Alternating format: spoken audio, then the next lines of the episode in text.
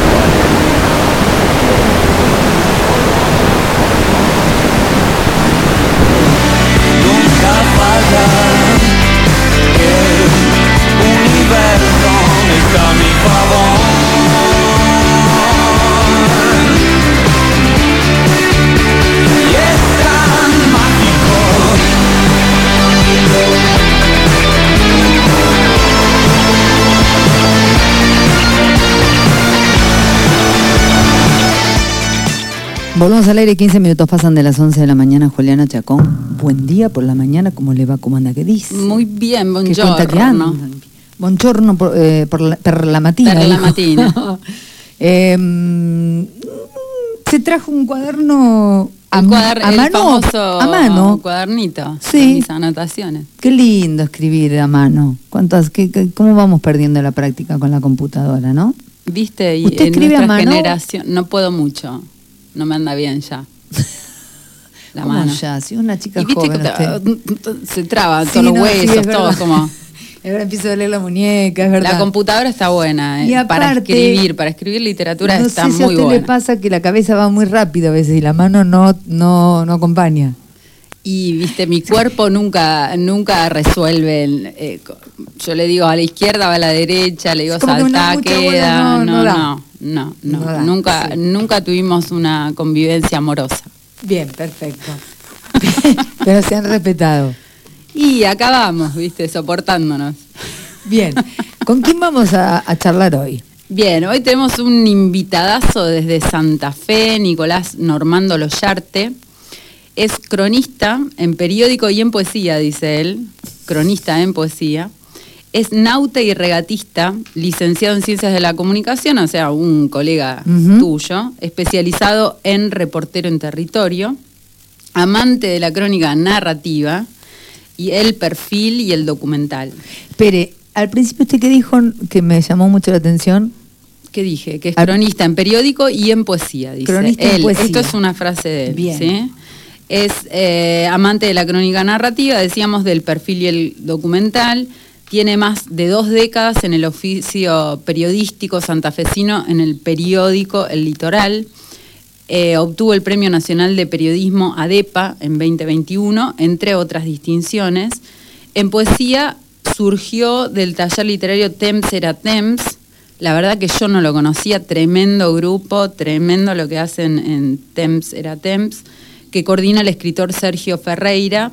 Publicó crónicas en las ediciones colectivas Pocho Vive, Rosario 2022, ¿Pocho la 43, Pantera? no, no creo, 43 por Oyotzinapa, Rosario 2016 y Poesía en Paisajes de la Infancia, que ya lo conocemos, es el- la famosa antología que hizo Poesía Dominguera, eh, que salió publicada el año, el año pasado, en 2021, Flotar Entre Ríos 2021, y también un libro de bolsillo, dos poemas de ediciones Arroyo Leyes en 2021.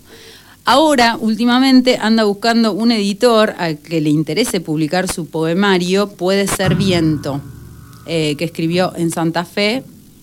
Y él me dijo, en 2022, como con signo de preguntas, ¿no? Como, bueno, ahí le vamos a preguntar cómo lo escribió.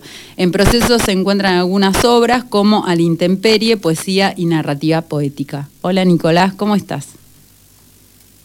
Buen día, ¿cómo andan? ¿Bien? ¿Qué tal? Ivana Jacos te saluda, Nico. ¿Cómo estás? Un placer, un gusto estar a- acá esta mañana. Para nosotros también. Primero, antes que de dejarla este, preguntarte a Juli, me interesa como colega preguntarte qué es aquello de cronista en poesía. ¿Cómo es ser cronista en poesía? Bueno, tenés ojos, eh, prestás atención porque es un poco un juego de palabras, ¿no? Eh, creo que tiene que ver con afirmarse en una posición, ¿no? Me parece que hay, hay una forma de cronicar que es literaria y que es narrativa y que yo redoblo la apuesta y digo que es poética, eh, en el sentido de que una construcción, eh, ya sea periodística, un texto periodístico, eh, puede tener, puede estar dotado de poesía, cuando está bien escrito, cuando tiene, cuando busca eh, el término exacto, la precisión, el lograr el objetivo que uno intenta a la hora de comunicar, tiene que ver con la poesía, ¿no? Por eso digo también en poesía y en, y en, y en crónica. Viste que en la carrera nos insistieron mucho en el, en el maridaje que hay entre literatura y periodismo, ¿no? Sí, sí, sí. Este, me parece que va por ahí la cosa. Por, por lo menos en mi caso, ¿no? Yo en los últimos, eh, en la última década, podríamos decir, me, me dediqué bastante a, a tratar de indagar y a perfeccionarme en ese sentido, en, en mi perfil laboral, ¿no? Eh, tuve, tuve la oportunidad de hacer talleres con Julio Villanueva Chan, por ejemplo, que era el editor de Etiqueta Negra, eh, la beca Cosecha Roja, eh, y, y diferentes tipos de, de, mm, talleres y capacitaciones que van en, por ese lado. Bien. Además de leer a los grandes, obviamente a Walsh. Que algo queda. Lee, lee, que algo quedará. Sí, o, o- por lo menos aprendemos a copiar. Tal cual. Por eso digo, algo quedará eh, metafóricamente, ¿no? Algo siempre se puede robar, Algo siempre dicen se puede afanar, tantos. Claro. Hoy estaba leyendo un poema de Irene Cruz que dice eso, ¿no? Como, bueno, voy a robar un poco. Voy a manotear Eh, un poco. Claro, y hace como eh, ahí relaciones intertextuales con otros poemas. Nico, vos hablabas de la crónica, de la crónica en poesía, y está bueno contarles un poquito a los oyentes qué es para vos la crónica periodística y qué sería para vos esta crónica en poesía. Eh, lo, de crónica en poesía, como dije al principio, es, es un juego de palabras, básicamente, ¿no? La poesía es poesía, es Claro. verso. Eh, lo, de, lo de utilizar el término crónica eh, podría ser como eh, contar a través de la poesía las vivencias y los paisajes que lo conforman a uno y, y el ambiente en el que uno vive. ¿eh? Y, y- y hacerse eco de las voces de, de la gente de donde uno es, básicamente. Claro, cosa que quiero decir para quien no leyó la poesía de Nico Loyarte, aparece, por lo menos en el libro que leí yo, aparece claramente esa, esa especie de mirada observadora del paisaje, de la cultura, de la- del, del lenguaje que, que se utiliza en ese paisaje, ¿no? Aparece todo inmerso, es casi como una especie de observador, a veces extranjero en ese paisaje, ¿no? Un testigo indiscreto. Claro, exacto. Bueno, contanos un poquito cómo arrancaste a escribir. ¿Cuándo arrancaste? ¿Cuándo se te ocurrió? La verdad que no sé. Eh, me parece que, te- que tiene que ver con una, una búsqueda eh, común, con, con amigues eh, durante la adolescencia. Muchos creo que arrancan por ahí, un poco inconscientemente, un poco jugando, un poco para compartir o sentirse parte, identificarse dentro de, de un núcleo de gente. Me parece que fue por ahí la cosa, un poco inconsciente, digamos. Eh, después se fue formalizando un poco cuando uno fue creciendo y empezó a escribir tratando de conceptualizar algo que daba vueltas por ahí o tratando de retener, eh, capturar como si fuese una fotografía diferentes momentos que para uno podrían haber sido intensos en la vida. Eh, me parece que fue por ahí el juego, porque para mí es un juego. Vos contabas Y un poquito como, adelante- como que eh, ayer me contabas y en un momento decidí estudiar periodismo. Estaba entre periodismo y letras, ¿no? Entre comunicación y letras. Digo periodismo porque, no sé, ya lo tengo como incorporado. Eh, ¿Cuándo fue ese momento donde dijiste, bueno, me voy a dedicar a esto que es escribir y después veo en qué ámbito? ¿Cuándo lo pensaste? ¿En ese momento que eras adolescente y estabas compartiendo con el grupo de amigos y eso? ¿O, surgió después en otro momento? Utilizando una metáfora, habrá sido la primera vez que me miré en el espejo cuando me estaba afeitando. ¿Viste cuando uno dice, che, ¿quién quiero ser yo? Eh, Viste que te surgen esas preguntas y bueno, debe haber sido por ahí, eh, calculo, en eh, la segunda juventud, podríamos decir. Cuando uno viene a, a pensar que va a ser de su, las horas de su vida, básicamente, qué ambientes va a frecuentar, con qué gente se quiere vincular, qué cosas quiere compartir. ¿Y toda esa fantasía se, se dio, sucedió? Digo, esto de empezar a estudiar comunicación, imaginar ciertas escenas, ¿no? Yo eh, eh, cuando me fui a estudiar letras imaginaba, tenía como escenas, me imaginaba escribiendo en una cabaña a orillas del mar, ¿viste? Como eh, toda esa fantasía que sería hermosa que suceda y que ¿Por alguien me pagara por eso. ¿Por qué no? Hay mucho no, no, tiempo todavía. no, no. Creo que eso le pasa a Stephen King y no sé a quién más. más. Claro. Eh, pero No, digo, Ernest tenías- lo hacía solo. Ernest lo hacía. lo hacía sí, sí, solo. sí. No le pagaba a nadie. No, yo creo que no reniego. eh, un poco pude ir construyendo eso que quería, a veces a hachazos y a veces a plumazos, pero lo fui construyendo y no me puedo quejar. Básicamente eh, vivo de, lo que me gusta, de, escribir, de cronicar. eh, escribo poesía por placer y para compartir, que también me da mucho gusto frecuento ambientes que, que me hacen a, lo que soy. Eh, yo vivo, vamos a contarle a la gente, eh, para los que no conocen la ciudad de Santa Fe, la ciudad de Santa Fe es una ciudad eh, que está enclavada en el humedal del río Paraná, básicamente rodeada de ríos, por un lado el río Salado, por el otro eh, el río Paraná y, y sus diferentes vertientes como lo que es la costanera de Santa Fe, que es la laguna Setúbal. Entonces, en ese entorno verde y marrón por el, la vegetación y por el río, es donde uno empieza a mirar y a escribir y a contar, ¿no? Eh, Es parte de eso, de ese entorno. Eh, yo tengo la fortuna de, de haber heredado una pasión de mi, de mi viejo, que es la navegación a vela. Entonces todos esos ríos me los conozco de memoria eh, en todos los paisajes posibles, cuando el río está alto, cuando el río está bajo, cuando es invierno, cuando es verano, cuando atardece, cuando amanece, por haberlos navegado a vela. Eh, y además eh, me fui en los últimos años, te diría que en la pandemia, eh, em, me hice un lugarcito al lado del río porque me compré una casita rodante que es como mi segunda casa, donde me voy a ver los amaneceres y atardeceres también y a compartir con amigos. No te estamos envidiando. No te estamos, no te estamos envidiando. Para nada.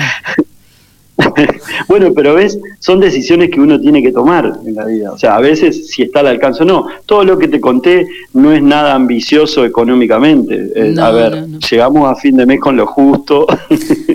o sea, no, no es que están hablando con alguien que... No, simplemente elegí, uno elige cómo se construye en la vida y bueno, por ahí fue la cosa. Totalmente. Vos hablabas de- del, del río, ¿no? Esto de, de navegar a vela y decías lo conozco en, en todos sus paisajes.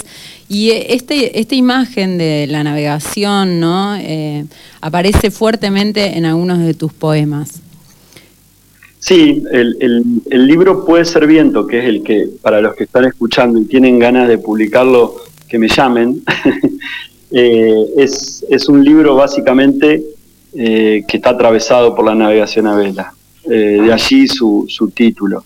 ¿Qué, Eh, qué- qué- muchos qué escribió- metáfora encontrás vos entre esto de, no? Pregunto, nosotros eh, ayer hablábamos y te contaba que Haroldo Conti era oriundo de la ciudad de Chacabuco, muchos de sus cuentos se sitúan en, en- en ese joven Chacabuco de entonces, eh, que por supuesto él quiebra de alguna manera, y otros textos están situados más en el delta, en el río, ¿no? Y aparece como casi a veces en algunos escritores que, que trabajan estas imágenes aparece la navegación y el río como una gran metáfora. ¿Vos crees que esto aparece en tu propia poesía? ¿Lo pudiste, lo pensaste así, no? Eh, yo creo que aparece indefectiblemente, pero también hay que hacer un trabajo para que no sea demasiado evidente en el sentido de Heráclito, vamos a decir. Claro. ¿Viste? La, recordada frase de Heráclito que no puede el hombre bañarse dos veces en el mismo río, no solo porque el río, sino que el hombre también fluye y ya no es el mismo. Bueno, para mí la metáfora del río es ese fluir, pero no hay que ser tan evidente y hay que tratar de construirlo a través de las palabras de una manera distinta. Y aparece eh, esta otra imagen, ¿no? El ahogado. El ahogado es una imagen muy fuerte dentro de la cultura. Eh, en la última novela, Selva Almada, que era, era de por acá, eh, aborda esa temática Sí. del abogado. ¿Vos crees que en, en- en tu poesía aparece en, algu- en alguna imagen esta idea como de la- la muerte también en el río o no? Hay un poema que no lo elegí ahora que, que escribí sobre mi, mi propia muerte y que de alguna manera es el pedido que yo le hago a, a los míos el día que yo ya no esté, que me hagan cenizas y me lleve, que me dejen llevar por el río a Camalote. Bien, este, viste que de alguna manera iba a aparecer seguramente porque es un- una, una hermosa herencia que hemos tenido en Pero literatura. aparte, aparte hablando de, de lo que es el río, a mí me fascina dimensionar que, que todo este caudal de, de historias y de vidas, que es el río Paraná, desemboca en el Plata y vas a parar, vaya a saber dónde, o conecta hacia dónde, ¿no? Entonces, pensar eso es maravilloso para mí, me fascina. Totalmente, sí, sí, sí. sí. Eh, Nico, y, y estábamos hablando de tus orígenes en, en la escritura, ¿no? Vos contabas un poco la decisión de finalmente estudiar comunicación, pero también vos te reconoces como parte del taller literario Temps era Temps. ¿Nos puedes contar un poquito de eso? Dale. El TENS eh, es el rinconcito querido de la literatura santafesina para mí. Es un puñado de poetas y narradores que, a los que yo encontré casualidad por la vida en mi juventud o en mi adolescencia, el día que me invitaron a la presentación de un libro de poesía y yo pensaba que iba a encontrarme con unos señores sentados detrás de un escritorio con un vaso de agua y un, y un libro leyendo y hablando, casi filosofando, y de repente me encontré con un- unos personajes que estaban poniéndole el cuerpo a las palabras y tratando de actuar, eh, escenificando sus versos, y quedé fascinado. Y entonces, ni bien pude, me hice un lugarcito dentro de ese taller que se llama, que Temps era Temps, eh, en homenaje también a Serrat. Y, bueno, y ahí empecé a, a trabajar de alguna manera más formal todo lo que ya venía como germen ahí, germinando adentro mío. Eh, y ahí encontré a Sergio Ferreira, que es el coordinador del taller, y otro amigo, por ejemplo, el poeta Pablo Casals, que son dos amigazos y dos grandes poetas de acá. Eh, ¿En qué medida crees que, que tu poesía, digamos, viste que cuando uno pertenece a un grupo de escritores, de alguna manera hay algo no sé cómo decirlo, no, no es igual, pero hay algo que te enlaza con los otros, ¿no? Digo, además, obviamente la admiración, obviamente de... eh, ¿qué, ¿Qué crees que tienen quienes pertenecen a TEMS, era TEMS, que no tienen otros grupos literarios? Eh, yo no sé, no sé si ponerlo en esos términos, pero creo que hay algo común, hay una identidad. Eh, a mí me parece que en la diversidad, porque, porque quizá las temáticas eh, que se abordan en las diferentes obras que se fueron publicando a lo largo del tiempo en ese taller son diversas y tienen que ver con vivencias y decisiones particulares de cada uno, pero en el trabajo colectivo de la edición, del compartir, me parece que ahí reside la magia, ¿no? El hechizo. Porque siempre hubo buena fe, eh, siempre hubo algo amoroso a la hora de compartir y, a veces en, el egoísmo o, la competencia no, lo hacen frecuente a eso. Me parece que en ese taller yo disfruté eso. Claro, como, como el intercambio, ¿no? Eh, eh, el intercambio bien entendido.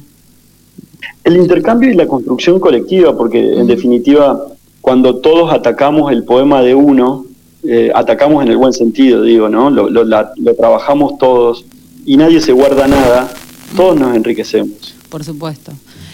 pero también este, yo leí una nota que hiciste vos en, el litoral de Temps será Temps y de alguna manera ellos se presenta en esto que vos decías, ¿no? Yo esperaba encontrar unos señores sentados en una mesa filosofando acerca del libro y con un vaso de agua.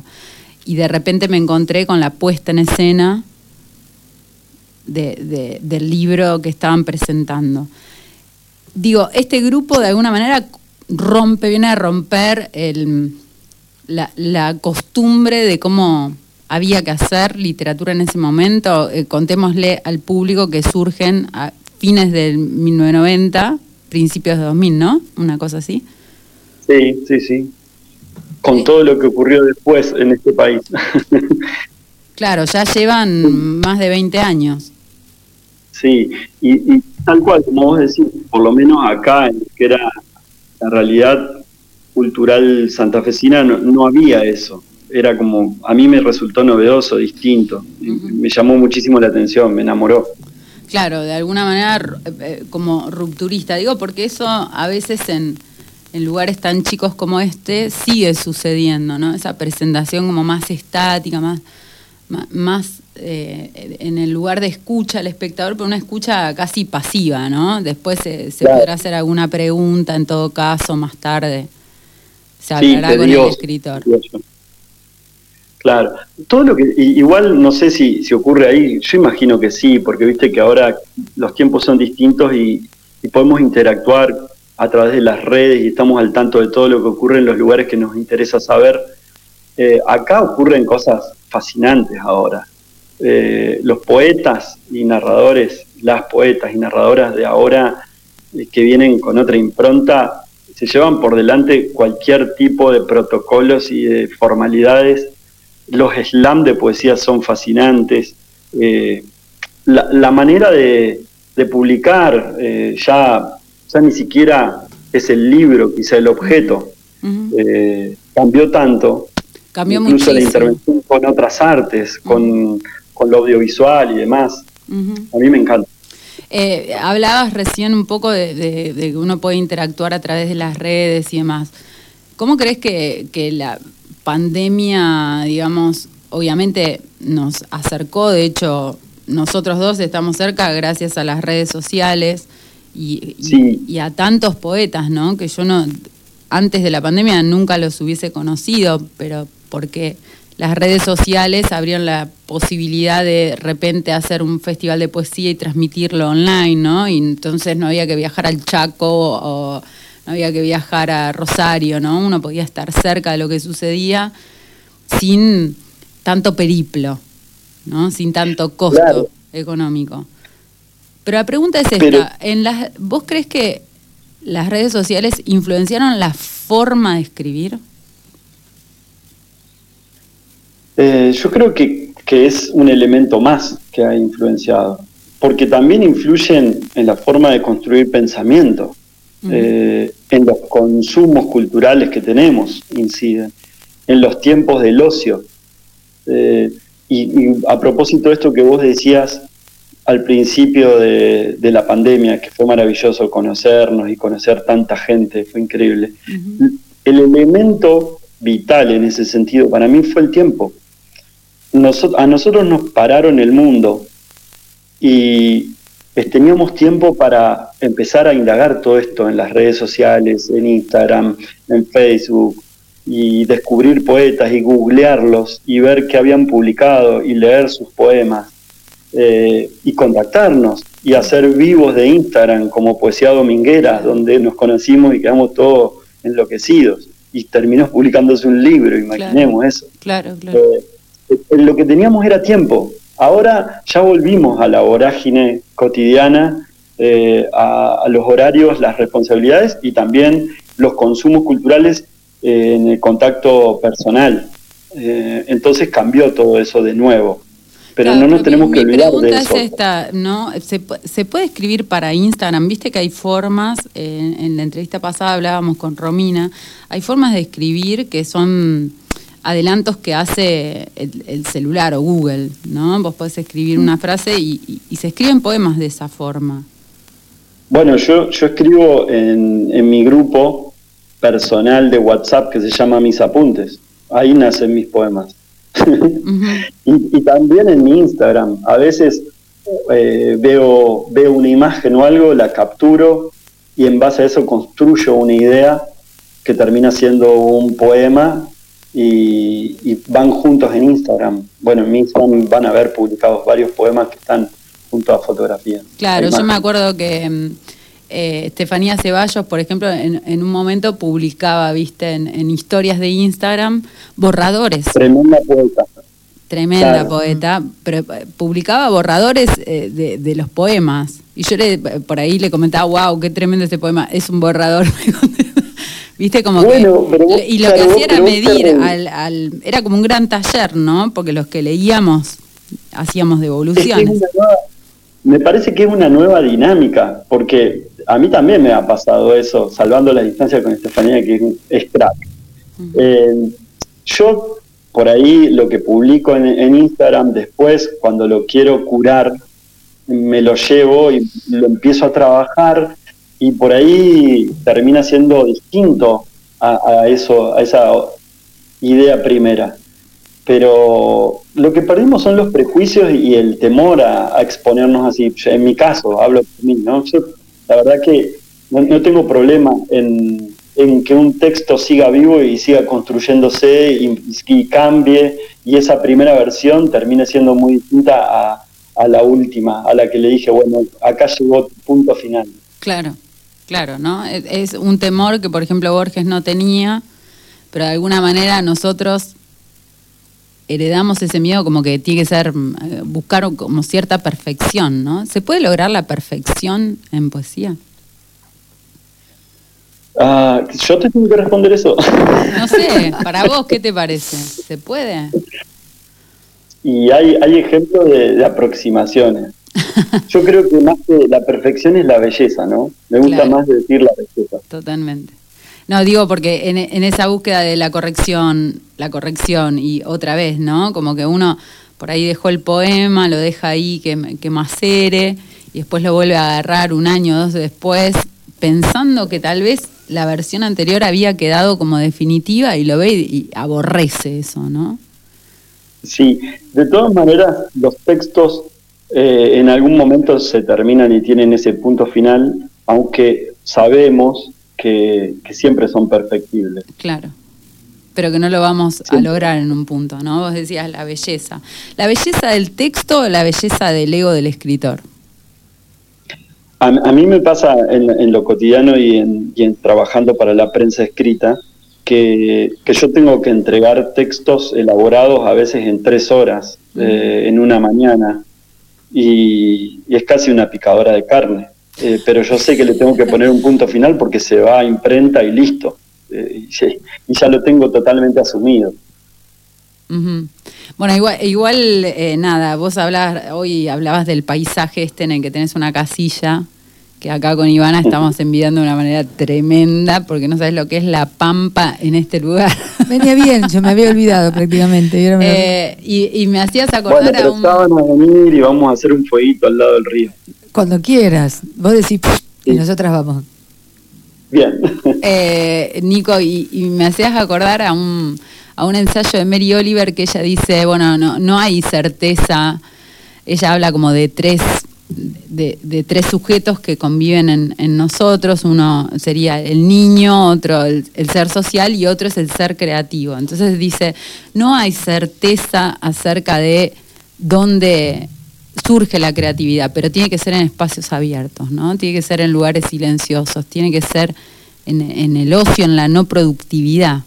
¿Ese es tu lugarcito así, digamos, siguiendo esa idea de, de Mary Oliver? Escribir al lado del Total. río. Totalmente. Sí, Bueno, pero sí es así. no, no, no hablemos más, no teoricemos más, léenos algo, a ver qué, qué tenés ganas de compartir con nosotras. Bueno, le- les comparto unas líneas, unos versos del- de, este libro Puede ser viento.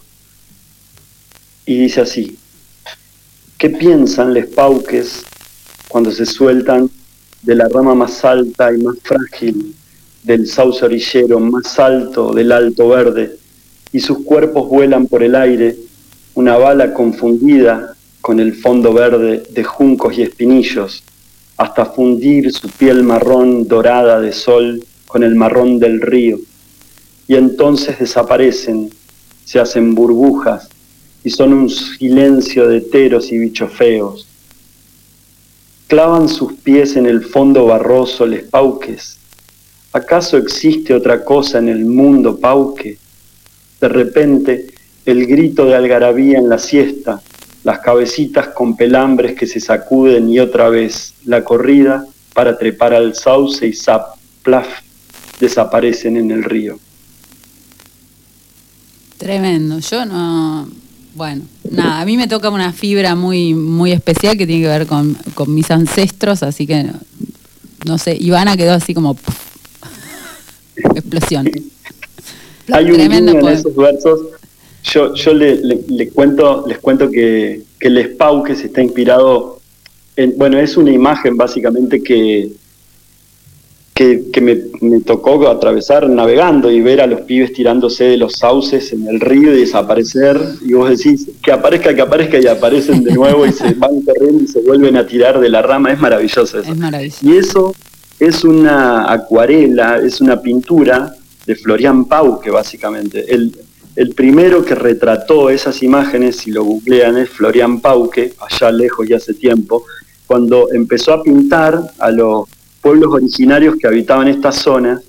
eh, y bueno, eh, Tremendo. también eso, eso que él pintó hace tantos años, yo lo veo cuando salgo al río ahora con los pibitos que viven en Alto Verde. Y Alto se ve en el poema, que es, eh, y se ve en el poema, que eso es, maravilloso, ¿no? Lograr eh, esa visión en el poema. Tenés más, obviamente. Nosotros queremos, Otto. claro, acá Ivana está gritando, otro, otro. Ahí vamos con otro.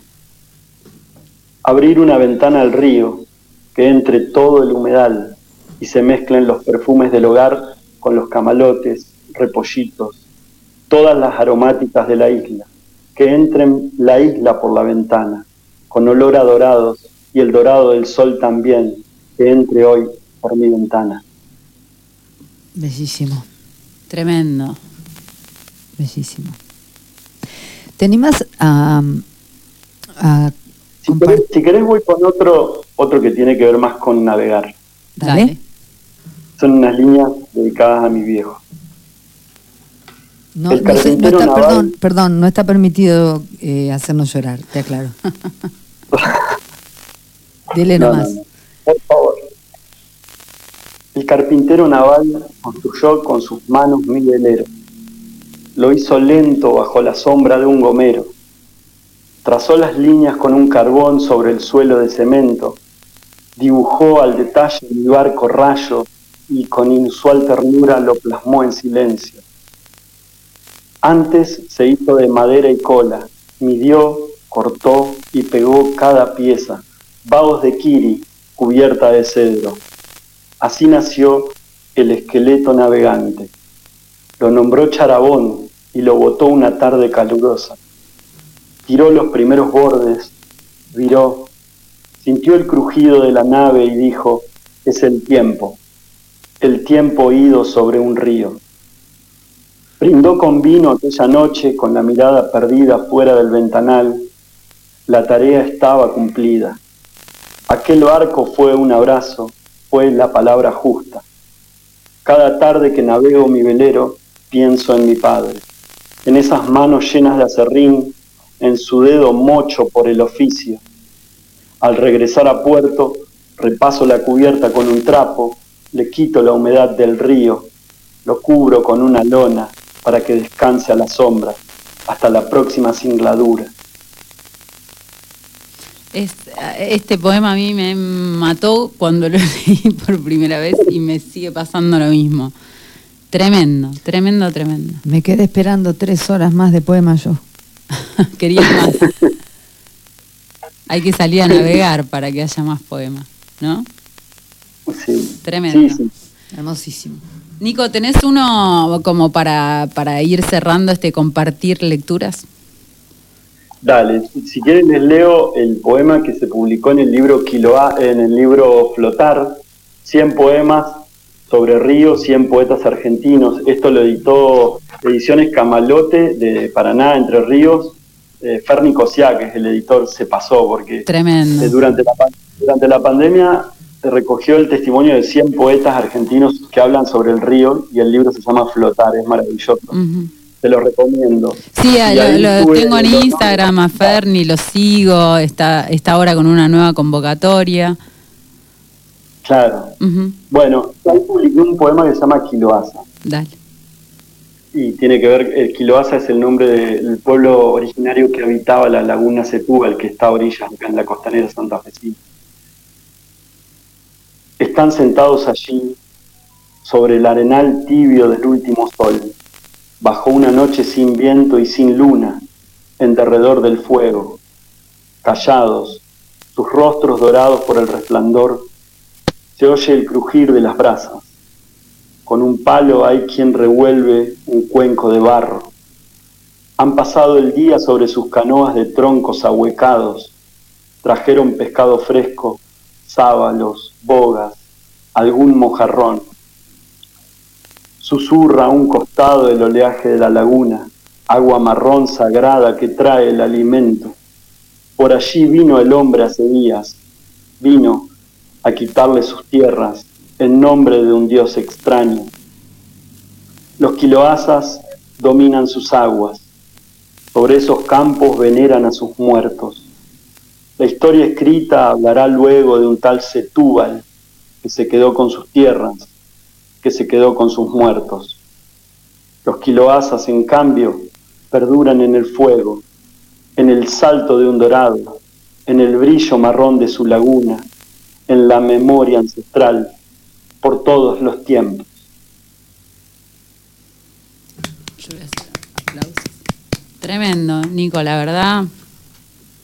Maravillosa tu poesía, es, es, es la- de- devuelve el paisaje, viste, que no, no solo un, un paisaje, digamos, visual, sino emocional, es, precioso. La verdad que felicitaciones porque es precioso.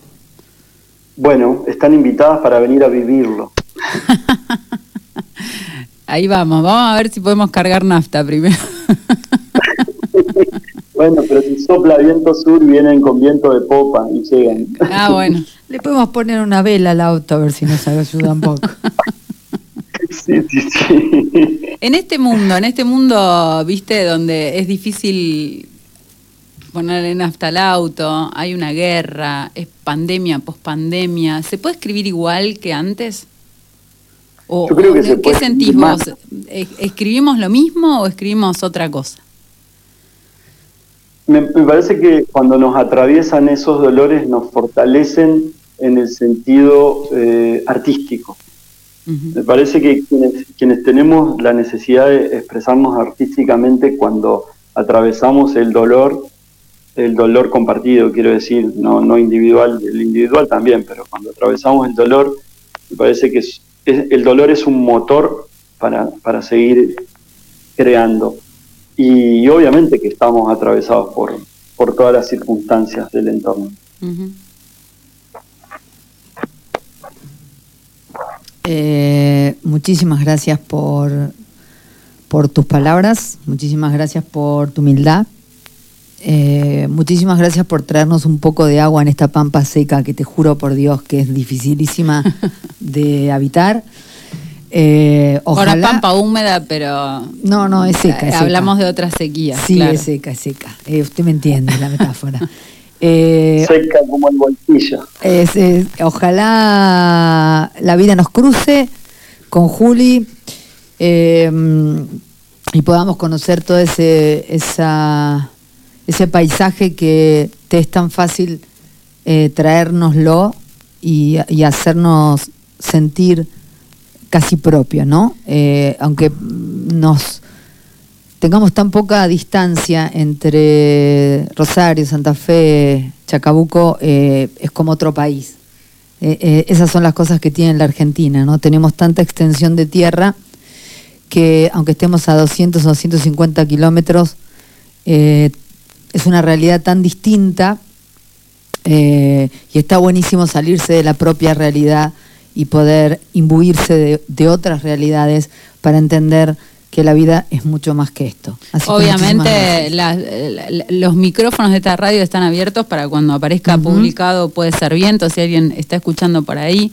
Nico dijo ando buscando editor, así que bueno, nada. siempre, siempre estarán abiertos. Bueno, muchas gracias por ese guiño. Ojalá aparezca alguien interesado. Eh, eh, yo lo terminé de, de- de pulir a ese libro ahora, en, en enero, digamos. Así que, no te- y aparte no tengo ningún apuro en publicarlo. Simplemente ojalá se dé. Y por último, permítanme invitarlos. Eh, el año pasado se cumplieron 100 años del nacimiento de Ariel Ramírez, el pianista y compositor, que era oriundo de estas tierras.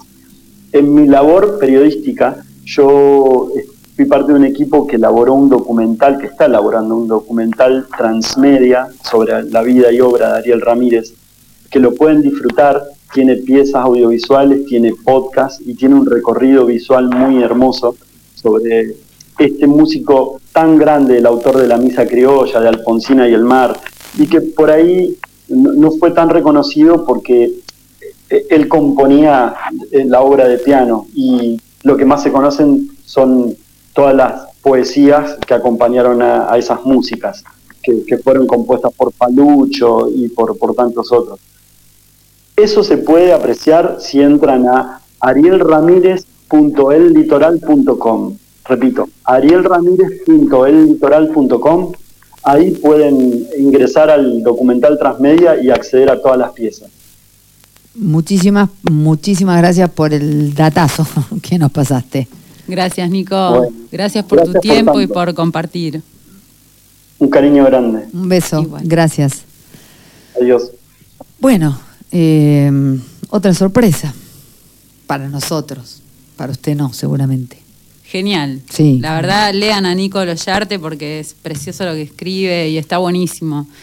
Eh, esto de, de ir co- incorporando, como decías vos, distintas voces, distintas miradas, distintos tonos, distintas músicas. Eh, hablando de, de taller, Juliana, ¿usted está haciendo, usted está dando taller? Estoy, eh, estoy, sí, estoy dando talleres, pero estoy muy, muy, muy repleta de talleres.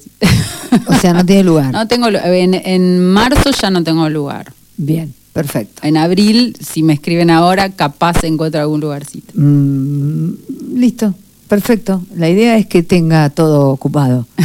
Eh, igual estén atentos los que tengan ganas de escribir, eh, escríbanle a Juli para ver si pueden encontrar algún lugarcito. Yo se los recomiendo, no se lo pierdan. Muchísimas gracias. Juli, Gracias siempre, a un placer. vos. 57 minutos pasan de las 11 de la mañana, pasó la señora Juliana Chacón en Kilómetro Cero. Kilómetro cero. Impulso para ir despacio.